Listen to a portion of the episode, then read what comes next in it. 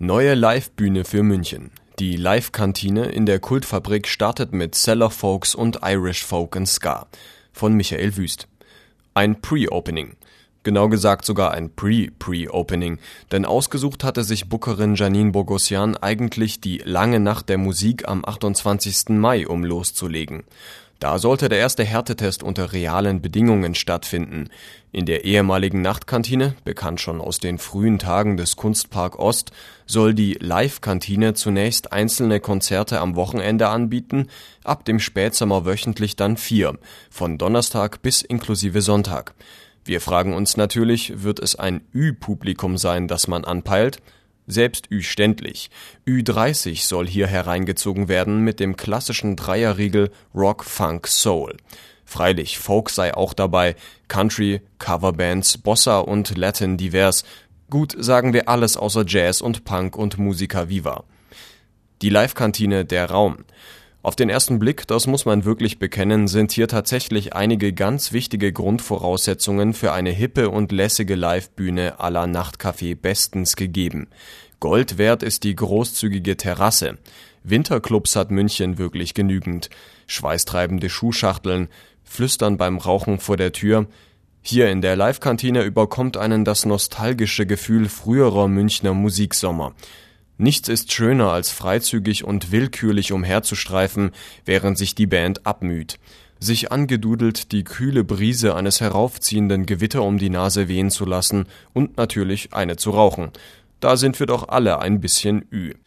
Ein ganz dicker Pluspunkt für die Live-Kantine also. Großzügig das gastronomische Angebot. Es gibt Cocktails und man kann die ganze Nacht zu essen bestellen. Auch da leuchtet eine Parallele zum legendären Nachtcafé auf. Die Bühne? Schräg wie eine rote Stones-Zunge leckt sie sich frech in den Raum und verleiht dem orthogonalen Kantinenraum eine gewisse Lockerheit. Der Sound? Wohl nicht ganz einfach. Parkettboden kontra Dachgiebelkonstruktion. Die Tendenz zu einem etwas harten Sound besteht. Das merkte man auch beim Auftritt der Cellar Folks.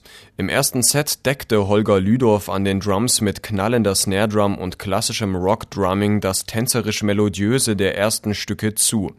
Geigerin Katharina Breit und Akkordeonist Rupert Lönner hatten teilweise zu kämpfen, nach vorne zu kommen.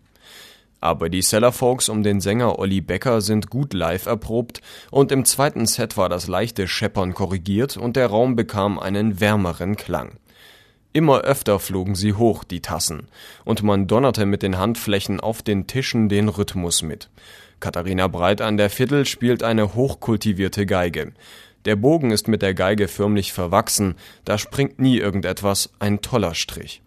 Von da kommt der Groove dieser Musik. Akkordeon, Rupert Lenner, Mandoline, Thomas Nick und Gitarre, Wolfgang Fiebig, steppen die Offbeats in den Groove der Geige. Am Bass verbindend Jörn Isaksen. Dem Gesang, auch Thomas Nick Mandoline, bleibt die Lebensfreude, das Schauten, das Hoch die Tassen. Die bayerisch-irische Freundschaft war wieder einmal besiegelt. Die Cellar Folks haben's gut drauf. Von melancholisch traditionell bis zum Folk-Punk der Dropkick Murphys. Shippin' up to Boston. Leinenfest, ein guter erster Turn für die Live-Kantine.